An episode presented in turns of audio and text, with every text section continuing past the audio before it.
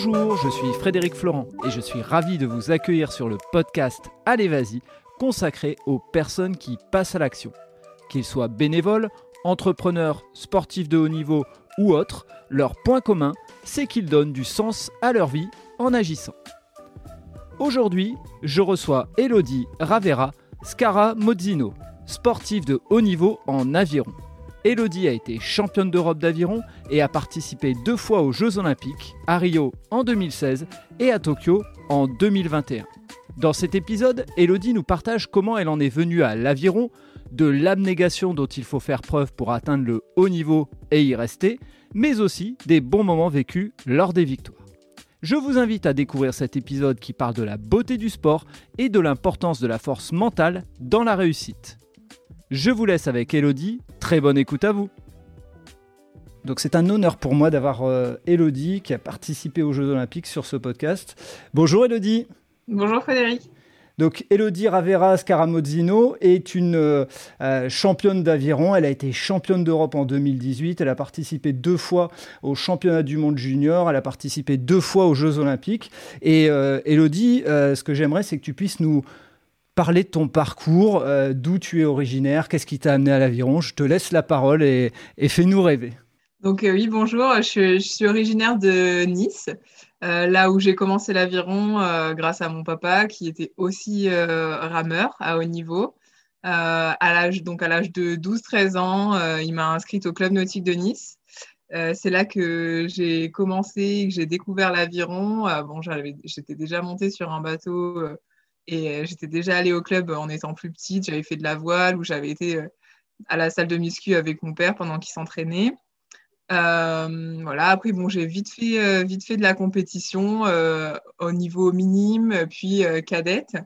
donc, c'est là-bas que j'ai rencontré le coach qui m'a amené au, niveau, Patrick Delafaille. Et c'est lui qui m'a vraiment fait, fait aimer l'aviron. Après, bah, c'est vrai que j'ai été en équipe de France à l'âge de 15 ans où euh, bah, c'est là que j'ai participé à mes premiers euh, championnats du monde d'aviron junior, où je fais troisième en double. Et euh, c'est là que j'ai vraiment goûté au, haut niveau. Et depuis, depuis cette année-là, 2011, voilà, je ne l'ai plus quitté.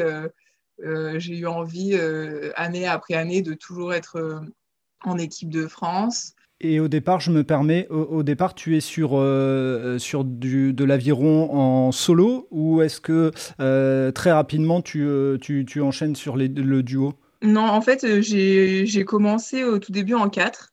on faisait du 4 minime, après du 4 cadette. Et après, j'ai fait de l'individuel une année. Et c'est vrai que ça m'a beaucoup. Ça m'a servi parce que j'ai commencé en 4 où en fait, on est un, pas noyé dans la masse, mais bon voilà, on est un équipage et on ne connaît pas vraiment sa force euh, et euh, ses forces et ses faiblesses individuellement. Donc après, quand euh, je suis passée à l'individuel un peu plus tard, ça m'a beaucoup servi parce que je me suis dit, voilà, je, je veux y aller par moi-même, je veux savoir de quoi je suis capable, prouver que, que, je peux être forte toute seule. Et donc c'est vrai que c'était, c'était mon premier défi et ça m'a bien, ça m'a bien réussi. Euh, donc en fait, après, donc, après avoir essayé les deux, c'est vrai que je préfère quand même, je préfère quand même ramer en équipage. Et euh, voilà, après, une fois, avoir, une fois que j'ai été forte en individuel, c'est là qu'on m'a mis en double euh, au niveau international. Mais au niveau club, je n'avais pas fait beaucoup de doubles avant. J'avais fait surtout du 4 et de, et de l'individuel, donc du skiff, ça s'appelle. Et oui, après, c'est vrai qu'au niveau international, j'ai fait du double ma spécialisation, entre guillemets. Et, comment ça se passe justement euh, Puisque tu dis on, m'a mis en, duo, ça veut dire que euh, on te propose une coéquipière. Comment ça s'organise? Euh, En fait, il y a des sélections individuelles au niveau national.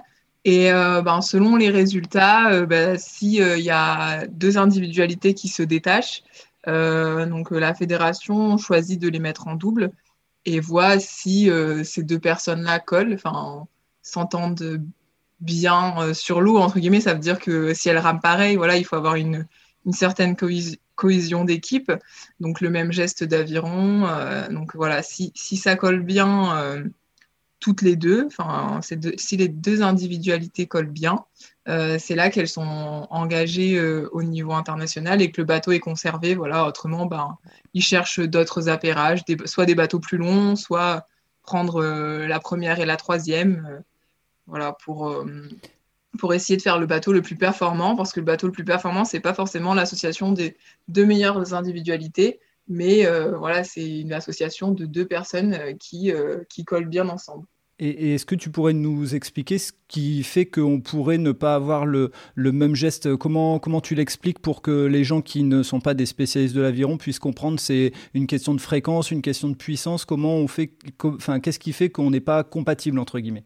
Oui, il y a une question. Euh, en fait, l'aviron, c'est très technique aussi. On pourrait penser qu'il y, a beaucoup de physique, mais il y a pas mal de techniques qui rentrent en jeu aussi.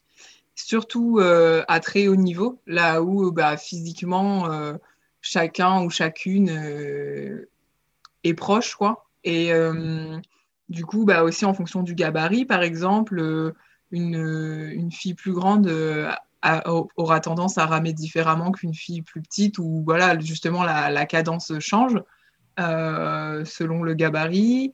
Et voilà, après, du coup, comme c'est un sport qui est aussi assez technique, bah, il y a différentes techniques et parfois euh, ces, techniques-là ne s'associent pas forcément. Et euh, voilà, il y a des choses qui s'expliquent pas vraiment euh, dans ce sport. Voilà, c'est un sport de glisse et un peu une alchimie entre deux personnes. ça se trouve ou, ça se trouve pas. Après, ça se travaille, mais parfois, même avec du travail, voilà, il y, a des choses qui, qui collent pas, quoi. Et si je me trompe pas, donc c'est en 2015 que tu es associé avec Hélène Lefebvre, c'est ça? Oui, c'est ça. Donc en 2015, on fait donc pendant l'hiver, on fait des on fait des piges, donc des courses euh, en interne. Et euh, il se trouve qu'on est les deux euh, les deux meilleures individualités. Donc ils nous mettent ils nous mettent en double et dès nos premiers kilomètres, ça a vraiment bien collé quoi. C'est vrai qu'on s'est fait la réflexion qu'on on avait ressenti un petit truc. voilà, un petit truc différent de quand on avait ramé avec une, une autre rameuse, quoi. Et euh, ouais, finalement, euh, on a continué sur cette association. Bon, nos débuts au championnat d'Europe euh, ont été un peu compliqués, mais on, avait pour objectif de qualifier, qualifier le double pour les Jeux Olympiques, c'est-à-dire faire dans les 11 premières au championnat du monde 2015. Donc on est resté sur ces objectifs au fur et à mesure de la saison et de compétition en compétition, de Coupe du Monde en Coupe du Monde. On, on s'est amélioré, on a progressé, on a fait vraiment un, un bon duo et on était sur une très bonne dynamique avec, euh, avec notre coach. Et euh, du coup, pour, euh, pour aller en fin d'année chercher la huitième place au championnat du monde, donc synonyme de qualification olympique. Et c'est vrai que c'est un des souvenirs qui reste gravé dans, dans, ma mémoire parce que les Jeux, ça a toujours été un, rêve, quoi. Et quand j'étais jeune, j'osais, j'osais même pas dire ouais, je rêve d'aller aux Jeux. C'était, dans ma tête mais euh, j'avais même pas mis des mots dessus tellement pour moi c'était euh, lointain, c'était euh, inatteignable finalement et voilà petit à petit j'ai gravi les échelons et sans m'en enfin sans m'en rendre compte entre guillemets ben c'était le chemin vers les jeux parce qu'au fond de moi c'était mon objectif et inconsciemment, je, je, faisais tout pour, pour y arriver. Et donc, avant de parler des, des JO, parce que c'est un, un, point, un point très fort de ta carrière, euh, combien de temps de préparation ça demande? Alors, je, vais dire combien de temps, c'est pas un cumul, mais par exemple sur la semaine, combien d'heures d'entraînement il faut pour arriver euh, euh, à ton niveau et peut-être également nous parler un peu du fait que bah, l'aviron c'est un sport peu médiatisé, donc où il y a peu d'argent. Donc il faut enfin combler le fait que le temps d'entraînement vient manger sur les études ou une activité professionnelle éventuelle. Oui, c'est vrai qu'il y a peu d'argent, mais euh, c'est une discipline qui demande beaucoup de temps. Donc, ça va pas, ça va pas ensemble en général. mais euh, voilà, on, s'arrange comme on, peut. Euh, c'est environ 20 heures d'entraînement semaine. Donc, ça représente 12 à 13 entraînements par semaine. donc, quasiment tous les jours, deux fois par jour. Et parfois qu'une seule fois. donc, matin et, matin et soir, ou matin et après-midi, selon l'emploi du temps. Euh, c'est vrai que j'ai eu la chance, euh, enfin, j'ai quand même, euh, j'ai été aidée un petit peu par mes parents et aussi par la fédération d'aviron depuis mes débuts, puisqu'en fait, enfin, ils ciblent vraiment les aides et sur, sur les athlètes qui voient réussir ou voilà, ils, il, les aide, il les aide quand même financièrement. C'est pas grand, c'est pas énorme, mais ça suffit à, ça suffit à, continuer. Et après, bah voilà, j'ai aménagé mes études, j'ai aménagé mes études pour pouvoir continuer l'aviron. Donc, j'ai fait un DUT sur trois ans au lieu de deux. Euh, et après, euh, voilà, avec, euh, avec les decks, j'ai eu des études par correspondance pour, pour pouvoir étudier quand même, puisque voilà, comme l'aviron, ça ne permet pas de, de, mettre de l'argent de côté pour les années futures. Donc, j'ai dû faire une formation et en tout cas, ça m'a aussi aidé dans mon équilibre d'avoir les études puis le sport, pas que seulement le sport dans ma vie. Euh, donc euh, voilà, je me suis lancée dans, l'école de commerce euh, de l'EDEC, qui m'a permis de, conserver le sport à côté. Et, c'est important aussi d'en reparler, mais est-ce qu'il y a des contraintes en termes d'entraînement par rapport à l'aviron, vu que c'est un sport qui se pratique dans un milieu naturel, et donc bah, des fois il fait un temps horrible où il y a du vent ou autre, et c'est peut-être pas possible de s'entraîner. Est-ce que comment tu fais justement pour, pour organiser ça, d'être en, plus dépendante de, des conditions climatiques? Est-ce que ça t'impacte? Oui, alors il y a quelques contraintes. Euh, la principale contrainte pour moi, ça a été qu'en fait, je suis de Nice. Et à Nice, il n'y a, pas de, a pas de bassin d'aviron euh, d'eau douce, enfin, ouais, de, de, lac ou de rivière. Quoi. Donc, euh, depuis toute jeune, pour, pour vraiment m'entraîner sur la rivière, parce qu'on s'entraînait aussi, aussi en mer, mais voilà, ce n'est pas les mêmes sensations, ce pas les mêmes bateaux. donc, on ne peut pas s'entraîner en mer si on fait de la rivière tout le temps. Quoi. Donc, on allait au lac de Saint-Cassien, qui est à une heure, euh, une heure de Nice. Donc, euh, une heure aller, une heure retour. Donc, aussi, ça, on perdait pas mal de temps dans les trajets. Ce qui fait que quand euh, j'ai eu 18 ans et que je suis passée en senior, donc à un niveau plus élevé, j'ai dû aller sur une structure de haut niveau, on appelle ça des pôles, où ben, des, des, sportifs d'un niveau un peu plus élevé que le niveau club se rassemblent pour s'entraîner ensemble et voilà, faire une émulation.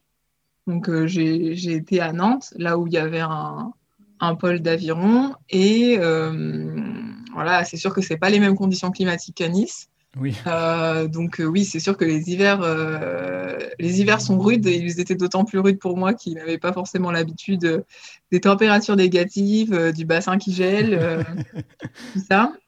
donc c'était une ouais, double adaptation, adaptation à une autre ville et à un autre climat.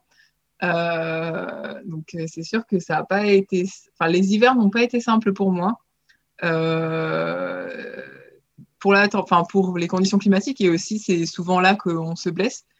Et voilà, la blessure dans, un, dans, une carrière de sportif de haut niveau, bah, ça arrive, quoi, ça, en, ça en fait partie. et du coup, ouais, moi, ma, ma faiblesse, c'était surtout les des fractures de fatigue aux côtes. Donc euh, c'est quelque chose, euh, ça arrive d'un coup, ça prévient pas forcément. Et euh, bah, on met voilà six semaines le temps que l'os se recolle et on peut pas faire grand chose quoi, à part du vélo quand ça fait plus trop mal, enfin quand l'os a commencé à se ressouder. voilà, donc c'est assez délicat comme blessure. Donc des conditions pas forcément simples, mais après l'été ça on oublie. quand tu nous racontes tout ça, quand tu nous racontes euh, euh, le temps de préparation, la difficulté, les conditions climatiques et puis les blessures aussi, euh, je pense que tout le monde peut encore plus comprendre les émotions dont tu as parlé au moment où vous obtenez votre qualification au, JO 2016. Et, Raconte-nous ces JO 2016, comment on, se prépare mentalement à aller participer aux JO, comme tu le disais, alors que c'est un rêve presque inatteignable quand tu étais jeune. comment comment, on organise tout ça euh, Est-ce que euh, est-ce qu'on est des fois dépassé par l'événement ou on se remet, on se dit c'est mon sport et c'est mon travail de tous les jours? Non, c'est vrai que justement, on a abordé l'événement euh, comme si c'était une compétition, comme on en avait fait des centaines dans notre carrière. Voilà, j'étais, jeune à l'époque, j'avais 20 ans, mais pour moi, j'avais déjà fait plein de compétitions d'aviron, des Coupes du Monde, des Championnats du Monde. Ça s'était très bien passé. Bah, là, ça s'appelle Jeux Olympiques, mais c'est toujours toujours euh, un départ, une arrivée, euh, deux kilomètres à parcourir euh, le plus vite possible. Donc, c'était vraiment, on a essayé de désacraliser l'événement, tout en sachant que c'était les Jeux et que, voilà, quand, j'étais à Rio, pour moi, c'était énorme. J'étais tellement contente d'y être et je me souviens de m'être fait la réflexion, ben, ces moments-là valent tous les sacrifices que j'ai fait pour, pour arriver ici, quoi. Et donc, ouais, vraiment sans regret, j'ai profité à 100% de, l'événement sans, sans, justement me mettre une pression plus que ce qu'il ne fallait. Voilà, c'était des jeux et il fallait ouais, en profiter et donner le, maximum de nous-mêmes. On avait comme objectif d'atteindre la finale, donc les six premières, sachant qu'on avait fait huitième l'année d'avant. Euh, voilà, donc on voulait monter, euh, monter sur euh, une, enfin, gravir une petite marche. Et c'est vrai que pour nous, ça a été des Jeux olympiques réussis, parce qu'on fait, on fait cinquième, voilà, on passe en finale. Pour mes premiers Jeux olympiques, c'était, c'était vraiment, vraiment un, une explosion de joie. Quoi. Au, moment de prendre le départ de cette finale, justement, qui était au fond euh, l'objectif, puisque il y, a y a six bateaux, c'est ça en finale, ou huit bateaux? Oui, oui, six bateaux.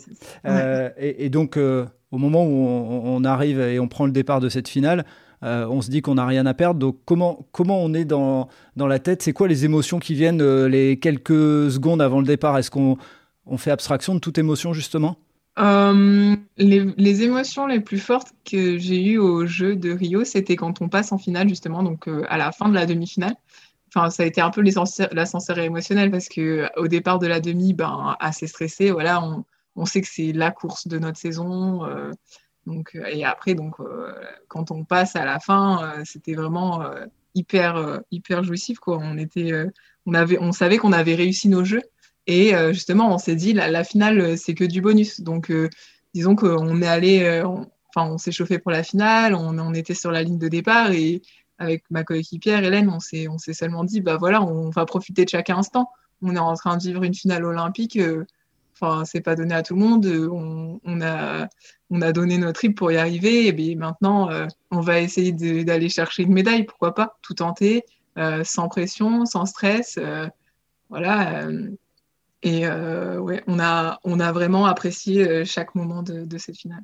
Et donc vous finissez cinquième, donc euh, une progression dans votre dans votre carrière et dans votre duo et s'enchaîne parce qu'on va essayer de, parler un peu de tous les sujets dans le temps qu'on s'est imparti.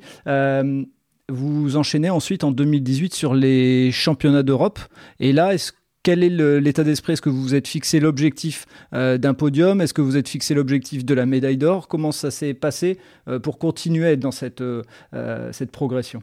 Non, on s'était pas vraiment fixé d'objectif. Voilà, pour nous, à l'aviron en général, les championnats d'Europe, c'est comme un point de passage. on, préparait les championnats du monde qui ont eu lieu un ou deux mois après, un gros mois après les championnats d'Europe. Euh, après, euh, oui, c'est vrai que quand on avait lu euh, la liste des engagés, on s'est dit, ben, il y a un coup à jouer, le podium, enfin voilà, notre objectif est d'atteindre le podium. Après, oui, de la à viser le titre, non, on n'avait pas du tout ces, prétentions-là. Et c'est vrai que on a commencé ce championnat d'Europe, je m'en souviens très bien, pas avec la meilleure course de, c'est pas avec une très bonne course qu'on a commencé. Et on n'était pas si loin euh, des Lituaniennes euh, voilà, qui, jouaient, euh, qui jouaient pour la première place. Donc on s'est dit, bon, bah, on a fait une mauvaise course et, et puis on n'est pas très loin des meilleurs. Donc bah, maintenant, on va se dépêcher, on va se, on va se reprendre, faire, faire un peu mieux. Enfin, on sait faire mieux, donc on va se reprendre, on va faire mieux les prochaines courses. Et puis voilà, euh, cette finale où on, a vraiment, on s'est vraiment transcendé euh, sur les 500 derniers mètres. Et euh, moi, je me souviens, en fait, on, est, on était quatre, quatre, bateaux alignés.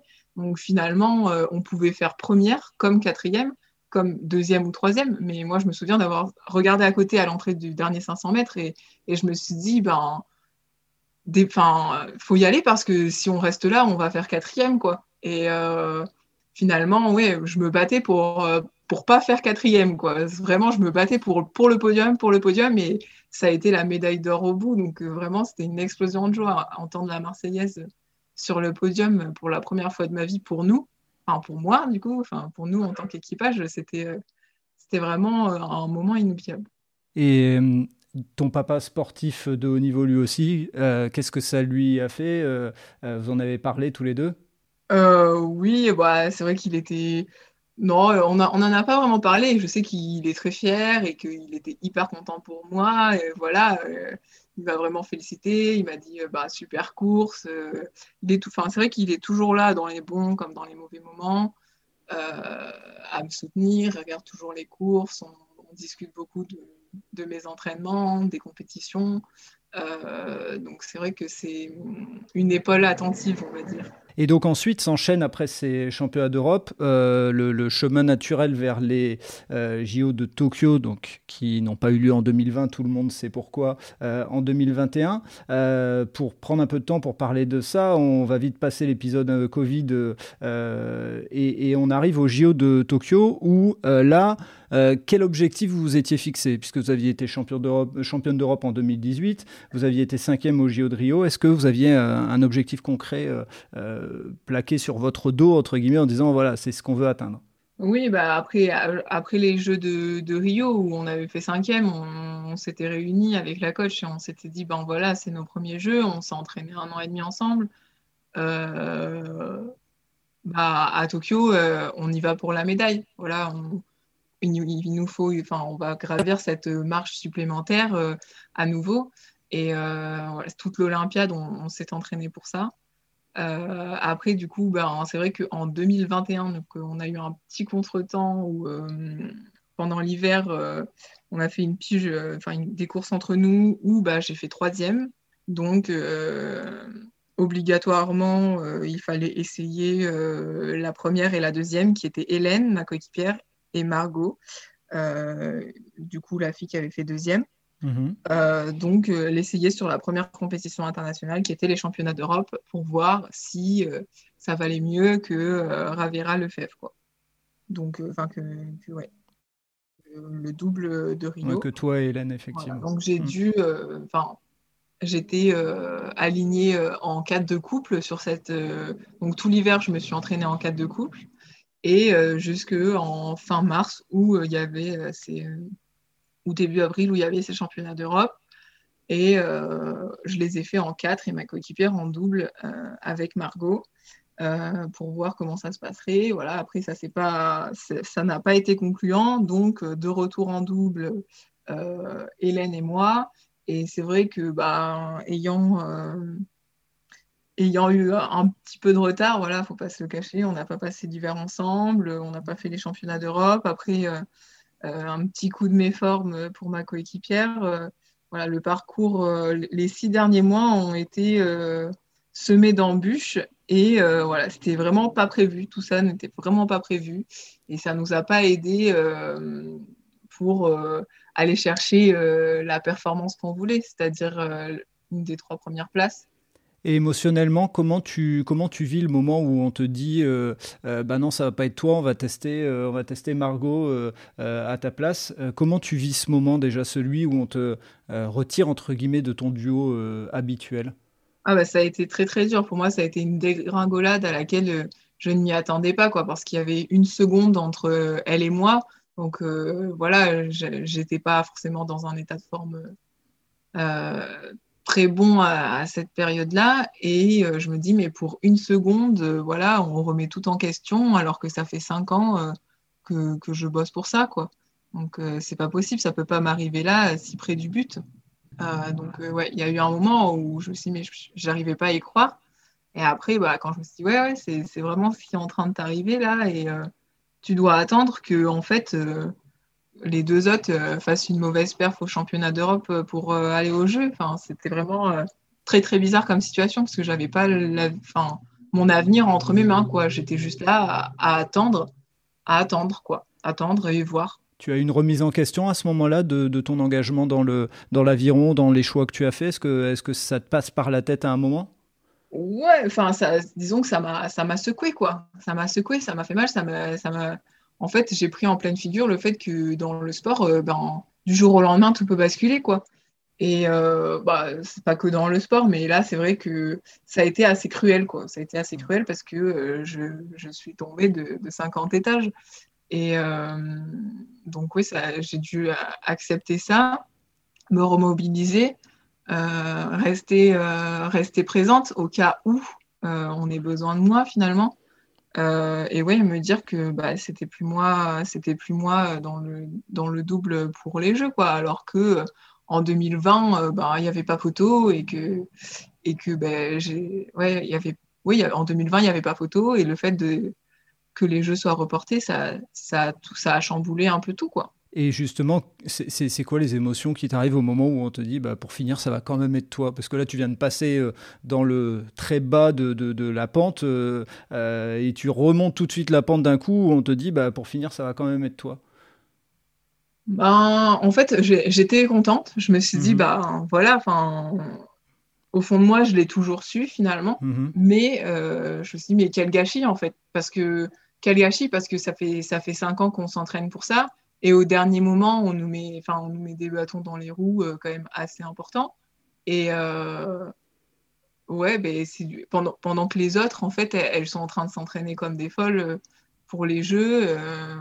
voilà, et elles s'embêtent pas avec des, avec des broutilles comme ça, quoi. Donc, j'étais contente, mais je me suis dit, ben, en fait, on a loupé le train. Enfin, il y a, y a trois trains qui sont passés devant nous. Et nous, on, monte dans le dernier et on, a trois mois pour, euh, pour redresser la barre et pour euh, revenir à, un bon niveau. Sauf qu'en en fait, euh, revenir au niveau qu'on avait, c'est pas suffisant. il fallait encore qu'on gravisse une marche supplémentaire. Et, et ben, ça a été trop juste. Quoi. Ce que tu expliquais en disant que ça a des conséquences, effectivement, pour ceux qui n'ont pas suivi, euh, vous avez euh, perdu au stade des demi-finales. Euh, et, moi, j'ai un peu suivi tout ça. la chance d'être en vacances en même temps que les JO, c'est plus simple. On, suit, on, peut suivre tous les sports. Et, je me souviens, et c'est là où j'ai pris contact d'ailleurs avec toi, j'ai trouvé que vos, votre votre feedback à l'issue de, de cette défaite était plein de maturité et je, je me disais waouh c'est fort parce que vous vous dites clairement bah voilà des fois dans le sport c'est ce qui arrive euh, on tombe sur plus fort que soi et maintenant que tu expliques tout ça je comprends mieux en fait. Effectivement, c'était presque, je vais pas dire presque, mais en tout cas, vous, avez, vous partiez avec un handicap, avec du poids dans le, dans le bateau. c'est comme si on vous avait laissé le bateau. Oui, oui, oui, effectivement. Et, et, justement, est-ce qu'il y a, est-ce qu'il y a un, moment euh, un peu de colère qui, euh, euh, qui jaillit en disant on aurait pu largement faire mieux Ou est-ce que c'est tout de suite la remobilisation en se disant perspective suivante? Bah déjà, il fallait, après la demi-finale, voilà, fallait accepter que ben, on n'allait pas pouvoir se battre pour la médaille, en fait, étant en finale B. Il y avait zéro chance de l'atteindre. après, ben, il y avait le sentiment qu'à ce moment-là, on avait tout donné, donc, euh, bah, pas de regrets sur euh, l'instant T, quoi, sur le présent. Et ouais, un petit peu des regrets sur le passé, mais en fait, ça ça n'a pas dépendu de nous. Enfin, les décisions n'ont pas dépendu de nous.